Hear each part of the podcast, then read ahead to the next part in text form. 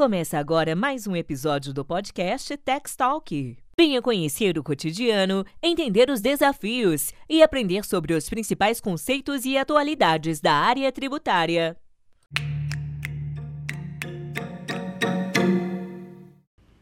Bem-vindos ao Tax Talk. Esse é um podcast quinzenal da área de tributos que vai trazer conceitos que interessam tanto aos operadores da área de tax quanto a você, contribuinte, que todos os dias destina parcela da sua renda, direto ou indiretamente, para o recolhimento de tributos. Eu sou Jéssica Friso Ferraz, Tax Manager, sócia nominal do Ferraz Advogados Associados e atuante na área tributária há 15 anos. O tema do nosso podcast hoje é 2022, o IPI e o caos.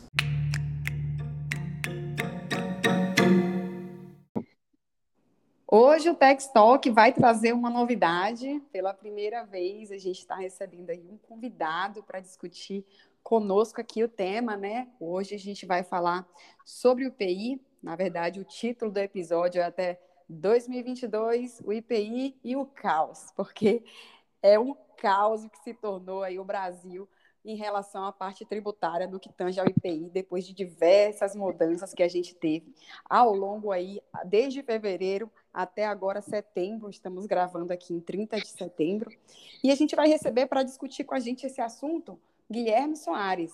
Guilherme é advogado sênior no Stock Forbes, com experiência em mais de 10 anos em consultoria de tributos indiretos, com passagens em Big Four e escritórios de advocacia. Ele atua assessorando empresas brasileiras e multinacionais estabelecidas dentro e fora da Zona Franca de Manaus, em todos os segmentos: industrial, importador, distribuidor e varejo. Guilherme, conta aí pra gente. Todo mundo dessa cadeia sofreu com o IPI esse ano? Se apresenta, fala um oi para nossa audiência. Pode introduzir o tema aí da maneira que você achar melhor. Pá, muito obrigado. Primeiro, é um prazer estar aqui. Obrigado pelo convite, uma honra. É, pô, acho que esse ano foi uma saga, né? Até brinquei na, lá no meu LinkedIn, é, fiz alguns posts lá que isso parecia uma série do Netflix. E toda sexta-feira era um episódio diferente, né? Geralmente nos das seis da tarde. Acho que do, todos os colegas aí tributaristas, muitos empresários, muito uh, uh, os contadores aí, até pessoal de TI para ficar ajustando o sistema sofreu alguns fins de semana esse ano aí pra, com essa com essa novela do IPI. Mas espero que a gente esteja chegando nos, nos capítulos finais aí dessa dessa série. É, parece que agora as coisas estão tomando um rumo. Vamos ver se é realmente isso que vai acontecer nas próximas nas próximos, próximos capítulos dessa série aí, que você até intitulou, já tá. Dava para fazer, né? Dava para fazer alguns cortes, colocar no Netflix, seria até legal de assistir, para a gente entender o que aconteceu. Mas você falou de sexta-feira, deixa eu puxar. Eu lembro bem que foi na sexta-feira de carnaval que tudo começou. Inclusive, eu trabalhei no sábado. Como é que foi o sábado para você depois dessa do primeiro decreto aí que reduziu o IPI em 25%? Pois é, foi uma doideira, né? Porque ah, esse era um, algo que o ministro da Economia já vinha alertando aí há algum tempo, que havia uma, uma, uma previsão de fazer esse corte de alíquota. É, e, e, a gente, tributarista, redução de imposto a gente nunca reclama, né? Então, acho que os empresários, todo mundo aí, nunca ninguém reclama que tem corte de imposto. O grande problema é que foi na sexta-feira do carnaval. Eu, eu acho que isso talvez devia ser o pecado, alguma coisa assim, devia ter uma anterioridade específica só para não, não acontecer esse tipo de coisa no carnaval e valendo já é, é, durante o carnaval a gente já teve um novo corte. Então, é, foi uma loucura, foi ali 25 de fevereiro, e a próprio sistema do Siscomex ele demorou para atualizar, então, é, se eu bem me lembro aí, foi só na sexta seguinte, depois do carnaval, que a gente teve a atualização do sistema Siscomex, e foi uma loucura, né? É, e além disso, como você colocou bem aí a questão de time de TI, né? Aí o time do fiscal trabalha em parceria com o TI, os sistemas que a gente utiliza é, em paralelo, que trazem a TIP atualizada, não estava atualizada para atualizar nossos sistemas, a gente teve que fazer muito ajuste na mão para conseguir faturar. É como você falou, a gente não reclama porque a gente quer mesmo corte de, de imposto, né? A gente querendo ou não ganha competitividade, tem contrato que é fechado até no valor bruto, então a gente de repente ajusta valor, né, ganha um pouco na margem. Inclusive a fala do próprio ministro da Economia foi no sentido de que o corte era para também alavancar a própria indústria, né? Então a gente não reclama, mas assim, todo mundo sofreu um bocadinho aí para conseguir operacionalizar, porque tudo assim, entra em vigor na data da publicação. Então, tipo, amanhã já tem que sair tudo com a alíquota reduzida, né? Fica todo mundo maluco, não tem sistema preparado, a gente acaba fazendo muita coisa na unha, né? Mas tem que fazer acontecer. Tem, e assim, é, é, engana, se engana quem acha que, ah, não, mas a, o IPI é, é mensal, então é só ajustar no final. Não, não, porque ah, todos os distribuidores e varejistas, eles querem repassar esse, esse corte aí de alíquota para o consumidor, querem já ter essa redução de custo, quer comprar mais barato, quer vender mais barato, quer sair na frente aí com preço. Então, acaba tendo uma pressão sobre as indústrias, sobre os importadores, para repassar o quanto antes esse IPI. Vou até fazer uma brincadeira aqui perto de onde eu moro, na, no, na, no sábado, duas da tarde, aqui eu passei aqui tem, tinha uma concessionária já anunciando venda de carro com redução de 25% de IPI. Eu falei, não é possível. Como que, Estava com informação privilegiada isso aí. Já não é possível, como que isso aconteceu? Então, é, realmente, é, é, não foi só a gente, foi o pessoal de TI aí, teve que correr, teve que parametrizar sistema, emitir nota fiscal em contingência, foi uma loucura. É verdade. E aí, logo nesse primeiro corte de 25%, a indústria amazonense já levantou uma bandeira, gritou lá, ó, pelo amor de Deus, não faz isso que você faz eu perder mercado, né? Porque, assim, um dos incentivos da Zona Franca é justamente a questão de IPI, né? E eu até participei de algumas reuniões do CIEAN, que é uma associação, né, assim, lá do pessoal da Zona Franca de Manaus, e eles fizeram uma conta bem rápida, assim, aquela meio conta de padeiro, né? E aí fizeram um cálculo, ó, fazendo o cálculo aqui, considerando o frete, que é mais caro, saindo daqui, tal, e fez aquela conta e zerou. Então, tipo assim, ele chegou no zero no sentido da vantagem que ele tinha em detrimento do restante do território nacional. Então, logo eles gritaram, ó, se você vai dar incentivo para o restante do país, eu quero a minha compensação aqui, né? Então, logo no primeiro decreto, a Zona Franca se pronunciou. É, pois é, acho que talvez se a gente pudesse tirar uma lição disso tudo, foi um pouquinho de falta de planejamento. A ideia sempre é boa de reduzir tributos, mas a ah, parte do, do motivo pelo qual as indústrias vão para a Zona Franca de Manaus são os incentivos fiscais, porque a gente sabe que temos vários problemas de infraestrutura, não é barato logisticamente ter uma, uma fábrica na Zona Franca de Manaus, e isso é compensado por uma série de, de, é, uma, uma série de incentivos fiscais. Se engana quem acha que ah, mas o pessoal da Zona Franca de Manaus é, quer que o a, não, não é contra a redução de tributos no resto do país. Não era isso. O que eles queriam é a compensação. Pô, eu fui até a Zona Franca de Manaus porque eu tinha esse incentivo, eu fiz investimento porque eu tinha esse incentivo. Quando você tira esse incentivo, quando você deixa de, de tornar o meu produto competitivo no mercado nacional, o meu investimento, por que, que eu vim para cá? Eu devia ter ficado em São Paulo, eu devia ter ficado em Minas, devia ter ficado no Rio de Janeiro, que são centros logísticos melhores para distribuição no país. Então, teve aí um fundamento econômico bem interessante da Zona Franca de Manaus, sem se sentir prejudicada, e aí algumas pessoas abraçaram aí, né, Jéssica, principalmente o partido aí, o Solidariedade, que entrou com a ação, né? Exatamente. E aí o governo federal fez o quê? Prometeu que ia sair um novo decreto, né? E excluir os produtos fabricados na Zona Franca de Manaus, mas é, não foi isso que aconteceu logo de pronto, né? Na verdade, houve um novo corte, a gente chegou nos 35% para o território nacional inteiro, né? É, pois é. E aí, uh, a gente teve uma intensificação aí de, de bate-papo com, com as indústrias, né? Então, de um lado a gente tinha a Zona Franca de Manaus, toda a turma ali teve uma DI que foi proposta também pelo governo uh, do Amazonas para tentar suspender essa redução. E lá no STF a gente teve aí uma, uma liminar, né? Uh, tentando acatar os, os, o pleito aí da Zona Franca de Manaus e suspendeu as alíquotas é, é, do IPI, mas também não foi muito bem planejada, né, Jéssica? Isso, aí eu acho que o caos se tornou ainda maior, né? Porque assim, nesse momento, o ministro, né, Alexandre de Moraes, que deu a liminar, concedeu a liminar em relação a essa ADI, ele colocou uma decisão meio genérica. Né? Ele falou assim, ó, para todos os produtos que são fabricados na Zona Franca de Manaus, restabeleça as alíquotas anteriores. Mas assim, a gente não tinha uma lista, né, para saber quais eram os produtos que eram fabricados na Zona Franca de Manaus. E aí ficou todo mundo perdido sem saber se o produto dele voltava, né? Se o produto, ah, o produto do meu cliente volta à alíquota anterior, à alíquota anterior ou permanece com a redução. É, eu acho que de todas as confusões, essa foi a pior. É, é, trabalhar no fim de semana, todo tributarista aí já está na conta que vai ter que trabalhar.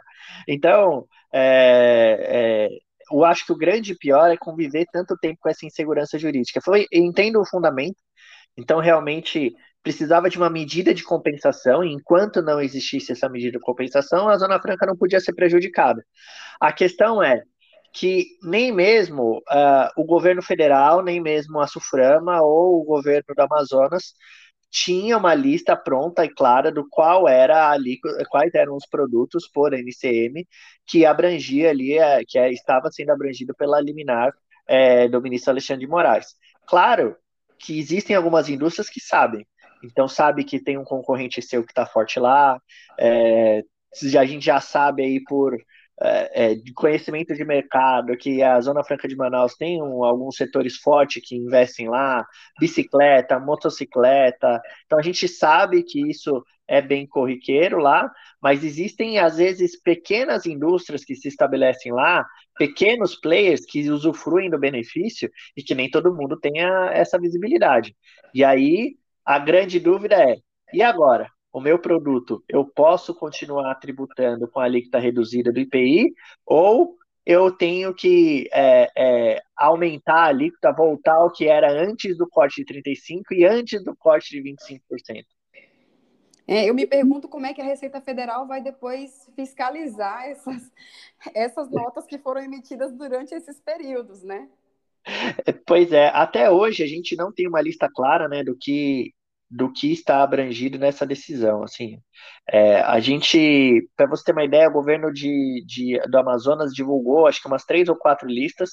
Primeiro teve uma lista e depois teve uma nova lista, depois uma nova lista e depois um adendo dessa nova lista. E aí a gente chegou a 508 produtos que estavam de fato mapeados como uh, tendo PPB e fabricados na Zona Franca de Manaus. É, a gente teve hoje uma. A gente está numa situação confortável daqui para frente, eu acho, né, Jéssica? É, depois da, dessa revogação aí da liminar. É, acredito que sim. Né? Bom, ainda falta decisão de plenário. Mas não é. vamos chegar lá agora, não. Deixa eu perguntar outra coisa para você, Guilherme. É, a gente teve essa lista aí, né, que o, que o Amazonas, é, o Estado do Amazonas publicou, essas listas, né, melhor dizendo, para tentar dar um norte aí para essa decisão é, liminar do ministro Alexandre de Moraes. Mas, assim, como você falou, nada muito claro. E aí veio o argumento da própria AGU, né, quando se posicionou em relação a liminar, falando que nem todo, é, nem todo o restante do país, digamos assim, né, exceto a Zona Franca, poderia se prejudicar por conta de alguns produtos que não tinham representatividade lá na Zona Franca, né? constava lá naquela lista no sentido de que esse produto tem PPB e é fabricado na Zona Franca. Mas quanto isso, é, quanto isso representa, digamos assim, para a economia nacional? Muito pouco. Então, como é que eu vou deixar de dar um incentivo para o restante do país por conta é, de, um, de, uma, de uma pequena fatia que está sendo produzida lá na Zona Franca? Né? Então, esse foi o posicionamento da AGU em relação a essa lista que, que contemplava esses mais de 500 itens que o Amazonas é, publicou, né? É, acho que muito, muito coerente, assim, a gente teve uma queda, uma, uma, uma guerra aí é, entre o governo federal e a Suframa nesse, nesse quesito, porque a gente teve aí, primeiro, uma lista que foi é, publicada pelo governo federal de 61 NCM, né, que foi a primeira leva que saiu aí da redução, e a Zona Franca insistindo, olha, um dos produtos, por exemplo, que é o, o, o extrato ali de refrigerante, ele está fora e ele é super relevante. De fato, eu acho que existem poucos uh, uh, é, é, produtores nacionais que não estão na Zona Franca em relação ao extrato de refrigerante. Então, realmente fazia sentido é, esse questionamento, não devia ser tão, tão restrito quanto o governo federal anunciou da primeira vez. Agora, é, é, o que você comentou, essa, essa relevância, ela é fundamental para a gente poder ter um meio do caminho, porque existem players que estão lá, tem uma, um, uma indústria pequena que, que tem ali uma produção local, eu tenho particularmente um cliente que foi bem afetado nessa questão, um grande um, um, grande cliente aí do setor de bebidas, ele tinha um cliente, um, um, um concorrente pequeno uma representatividade é, é, bem bastante local. Até conversei com alguns colegas ali da Zona Franca, é, moravam em Manaus, moravam é, é, nas cidades satélites ali, falaram: putz, isso daqui, cara, até aqui é difícil de encontrar esse produto e tal. Então, realmente, é, como que um, um gigante da indústria nacional que não está lá é, poderia não ter esse benefício do IPI por conta de uma representatividade minúscula na, na, no cenário nacional, né? Exato. E aí, bom, a PGR veio, né, e fez ah, lá a sua defesa, no sentido de que talvez aquela ah, os produtos que a AGU levantou como sendo representativos ainda, ainda assim eram poucos no sentido da representatividade dentro da Zona Franca, né? Ficou todo esse embate, houve uma sucessão de decretos. Acho que não dá nem para a gente detalhar todos os decretos, senão acho que a gente vai conversar por umas duas horas. Né? exatamente, exatamente. A gente teve, talvez esse possa, a gente pode, já que a gente começou falando de série, né? A gente pode colocar ali um, um, um fast forward aí, um pouquinho para frente nesse, nessa discussão, para chegar no momento em que o governo aparentemente chegou a um consenso aí com o STF e publicou um novo decreto que reduziu aí, retirou 170 itens no total, né? A primeira leva foi 161, a segunda 109, 170 itens no total, que representariam 97% do faturamento da Zona Franca de Manaus. Aparentemente ali a gente teve uma convergência, pelo menos em relação ao STF e no governo federal, ainda com alguma discussão para o para o governo do Amazonas, mas aparentemente a gente teve é, é uma discussão aí, uma, uma, um acordo para conseguirmos seguir com um pouquinho de segurança jurídica. Exato, tanto que depois disso foi que o relator, o próprio ministro Alexandre, revogou a, a, a liminar que ele tinha concedido. Ele argumentou que não faz mais sentido, uma vez que a Zona Franca agora ela está é, protegida de novo, né? Vez que esses 170 produtos eles já estão com as alíquotas restabelecidas. Então, se uma outra indústria fora da Zona Franca de Manaus for vender esses produtos, ele está com alíquota é, de 15%, de, de 15, eu falo 15 porque eu acho que é uma alíquota bem padrão, né? Mas a gente tem com 10, tem várias alíquotas, enfim, com as alíquotas restabelecidas antes de todo esse caos. É, exatamente. Acho que uh, para quem está ouvindo a gente agora, aqui, os nossos colegas tributaristas, empresários, ah, o que, que fica depois dessa decisão? É, se você tem algum produto que está dentro desses 170 NCMs, tranquilo, você tá, realmente vai ter que voltar à alíquota anterior, a gente já tem até um novo decreto, os sistemas federais, pelo menos, já estão todos parametrizados para isso. Se você não está, também pode ter, por enquanto, é, a gente vai falar disso na, daqui a pouco, mas por enquanto você pode ficar é, um pouquinho mais tranquilo de que as alíquotas, é, você pode aplicar as alíquotas que estão hoje no decreto, mas o grande pulo do gato aí dessa, dessa decisão foi que o Alexandre, o ministro Alexandre de Moraes, ele trata essa decisão, essa revogação da liminar com os efeitos ex nunc, ou seja, é, é, a gente tem aí uma, um, uma revogação, ela, a liminar ela produziu os efeitos e a, somente a partir de agora é que as alíquotas uh, estão consideradas aí como como restabelecidas no, na, na íntegra. A grande questão é o que, que aconteceu no período em que as alíquotas é, estavam suspensas, se eu não estou dentro daquele bolo dos 170 NCMs. Acho que essa é uma insegurança jurídica que ficou, né, Jéssica? Sim, porque aí a gente fica sem saber. Será que eu posso, então, é, pedir a restituição desse valor que eu destaquei a maior, né? Caso eu tenha feito aí a minha tributação com as alíquotas é, cheias, restituição desse montante, né? Ou eu recolhia menor, então como é que fica o passado? Fica essa, essa dúvida, né? Como é que ficou isso agora? É, pois é. Acho que a grande, a, a, a, o grande, você comentou perfeitamente essa questão da restituição. É, é, é, nesse momento, assim, se você não está dentro dos NCMs, nem dos 170, nem dos 500 e pouco, talvez você tenha uma segurança para falar, puxa, se eu fui um pouco mais conservador porque eu tinha um pouco de medo, e eu, eu posso tentar pedir a restituição. A gente tem que lembrar que a restituição ela parte por um processo chato, né? Porque o IPI é um tributo indireto, então a gente tem que é, pedir autorização, comprovar que não repassou, é um pouco complicado, Sim. mas é, em tese isso poderia de fato acontecer. Agora você fez uma, uma observação um pouquinho antes do nosso é, no nosso bate-papo, que você falou, puxa, eu quero ver o que, que a Receita Federal vai fazer. Porque dentro desses 170 que hoje a gente tem essa certeza, quem não pagou o IPI, será que a Receita Federal vai atrás e vai cobrar esse valor? Porque, em tese, o Ministério da Economia, a quem a Receita Federal está subordinado, nunca quis que esse valor fosse, fosse cobrado, né? Verdade. Até porque ele manteve as alíquotas reduzidas, né? Ele foi forçado a, a voltar aos efeitos depois da questão da liminar, né?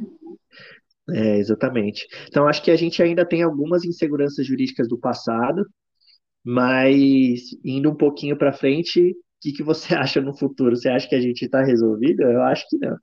Eu ia perguntar isso para você. Porque, assim, essa, essa, série, eu acho que assim, agora eu acho que a gente encerra a primeira temporada, né, Guilherme? Então agora pois. vai abrir a segunda temporada. Estamos no hiato, e aí agora vai abrir uma segunda temporada, né? O que é que vai acontecer na decisão de plenário?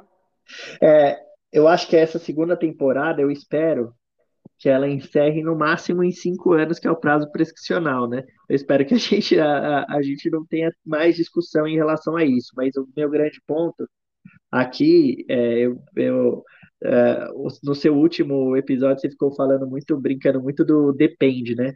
Aqui é outro depende que a gente tem que conviver na área tributária. Se a gente tiver aí um acordo aí de todos os ministros, agora que a gente aparentemente chegou em uma situação de é, é, é, finalmente uma segurança jurídica em relação ao tema, eu acho que a tendência é que se mantenha dessa forma. Até acho que existe uma possibilidade é, significativa de ter desistência das ações das ADIs, para a gente não precisar chegar num, num, num, numa questão de mérito aí em relação ao plenário. Porque, de fato, a gente vê aí da, dos bastidores muito menos barulho na indústria uh, em relação a essa insegurança jurídica. Você tem essa percepção também? Sim, mesma coisa. É, é, como eu falei, né, eu participo porque nós temos também uma indústria lá na Zona Franca, então eu participo muito ativamente dos grupos, é, eu participo de, das associações, das reuniões, e eu vejo que agora o assunto deu uma acalmada mesmo, depois dessa questão é, da revogação, considerando os 170 produtos que estão salvaguardados. Um ou outro ainda faz uma manifestação, acho que são aqueles que estão fora né, da lista, mas, de modo geral, eu percebo que o burburinho ele deu sim uma, uma diminuída. É, e aí, uh, eu acho que é, talvez vai, vai um pouco aqui de, de sabedoria aqui também do STF, de também não ficar criando mais bolas divididas, né? Se esse burburinho aí ele já deu uma reduzida, como parece que deu, eu acho que os ministros eles não vão não vão seguir, inclusive acho até que o partido Solidariedade deve desistir da ação. Eu acho, isso é puramente uhum. Futurologia, né? Especulatório. Que, exatamente. Eu acho que ele deve desistir sim da, da ação, ou a gente deve encaminhar uh, para uma questão definitiva da decisão para frente. Eu acho que a discussão maior vai ser uh, é, o, que, que, o que, que deveria ser cobrado nos cinco, seis meses aí que a gente teve a eliminar uh, suspendendo a eficácia de todos os produtos. Uh, vamos ter bastante contencioso pela frente, né, Jéssica? É, com certeza. E você brincou aí com o tempo de julgamento, né? Espero que julgue em cinco anos. O ICMS na base do PIS/COFINS, o STF demorou dois para julgar, né? demorou dois e ainda só depois, depois de ter a primeira decisão já, né? Que a... é, então, acho que, bom, estou na expectativa de que cinco anos eu acho que vai atender. é, eu também acho, acho que é, a gente vai começar a ter um contencioso administrativo, é, você bem explicou no último podcast lá também. É, vamos ter alguma coisa, tam, também não muito relevante, porque eu acho que a, a, minha sensação aí, os grandes players aí que tinham essa dúvida, optaram por é, é, uma, fizeram uma opção mais conservadora aí de, de uh, aplicar a alíquota antes da redução então, acho mesmo que o que a gente vai ter de contencioso, é, ele vai ser é, um, um pouquinho, o impacto financeiro vai ser um pouquinho mais reduzido, porque foram só cinco, seis meses, e acho que os grandes players aí optaram por uma, uma, por uma medida mais conservadora. Sim, Você teve sim. Essa, essa, percepção com seus clientes eu? Eu acredito que sim, Guilherme, porque assim, o risco é muito alto, né? Então, se você está falando de faturamento muito elevado, a depender né, de, de, qual seja aí o seu ramo, as suas alíquotas, eu acredito que tenha ido todo mundo, considerando a insegurança jurídica que pairava né, sobre nós, acredito que a maioria das pessoas tenha ido sim por um caminho mais conservador. Na minha experiência, inclusive, foi isso que aconteceu né, na, nas empresas que eu, que eu trabalho, que eu atendo. Então, eu acredito que realmente é, esse aí foi o caminho que a maioria deve ter adotado, sim.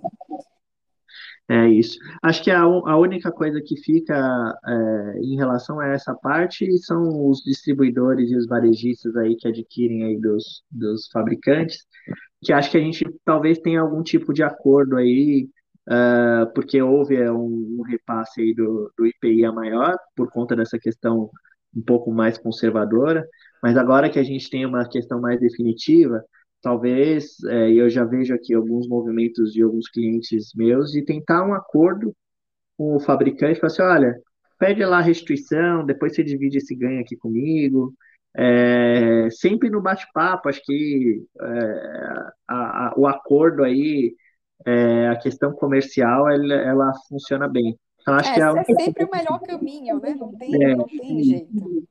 Exatamente isso. Guilherme, você quer pontuar mais alguma coisa em relação ao tema? O bate-papo fluiu tão bem, já estamos quase em meia hora aqui, acho que a gente conseguiu abordar de uma forma genérica, mas você acha que faltou algum ponto, algo que você deseja colocar? Não, eu espero que eh, seja o fim da saga do IPI por sexta-feiras, né? É, Queremos nossos sábados de volta, né, Guilherme? Pois é, eu gostaria aí que, de ter ouvido uma, nos debates presidenciais alguém falando, eu vou proibir que altere alguma coisa do IPI na sexta-feira. Ia falar, poxa, esse cara aí tem meu voto. É, faltou, faltou, você tem razão. Guilherme, foi um prazer demais falar com você, viu? A conversa assim, foi, foi bem espontânea, foi tudo acontece, acontecendo, né? À medida que, que o assunto foi fluindo. É um assunto que assim está bem fresco, né? Apesar de ser, ter sido em fevereiro, mas assim, a gente está vivendo isso todos os dias. Então, assim, é, é algo que a gente fala com muita naturalidade, tanto para mim quanto para você. Então, o bate-papo fluiu muito bem. Eu acho que vai dar aí para nossa audiência é, entender um pouco, para quem não acompanhou, para quem acompanhou, pegar os pormenores aí é, das decisões, dos decretos reiterados, né? Acho que vai ficar bem legal aí para nossa audiência curtir esse bate-papo. Eu agradeço demais aí seu tempo, sua disponibilidade, tá? Foi um prazer receber você no Tech Talk. Espero que a gente tenha outras oportunidades de conversar mais uma vez, tá?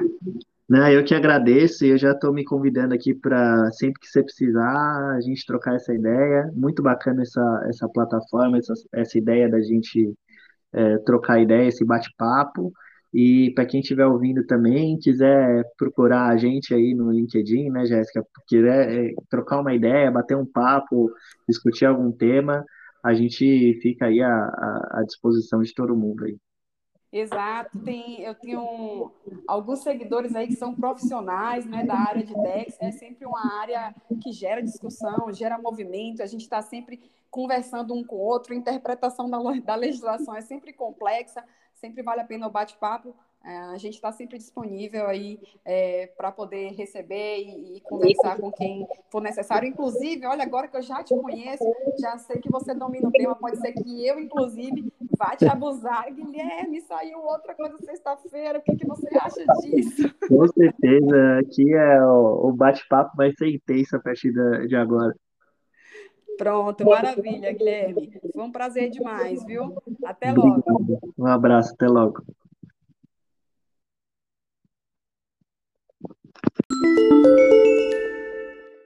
Esse foi o Tech Talk de hoje. Obrigada por sua audiência. É sempre um privilégio poder compartilhar um pouco dos conceitos do meu dia a dia com você. Não esquece de seguir o Tech Talk para que você seja notificado dos próximos episódios. Até lá!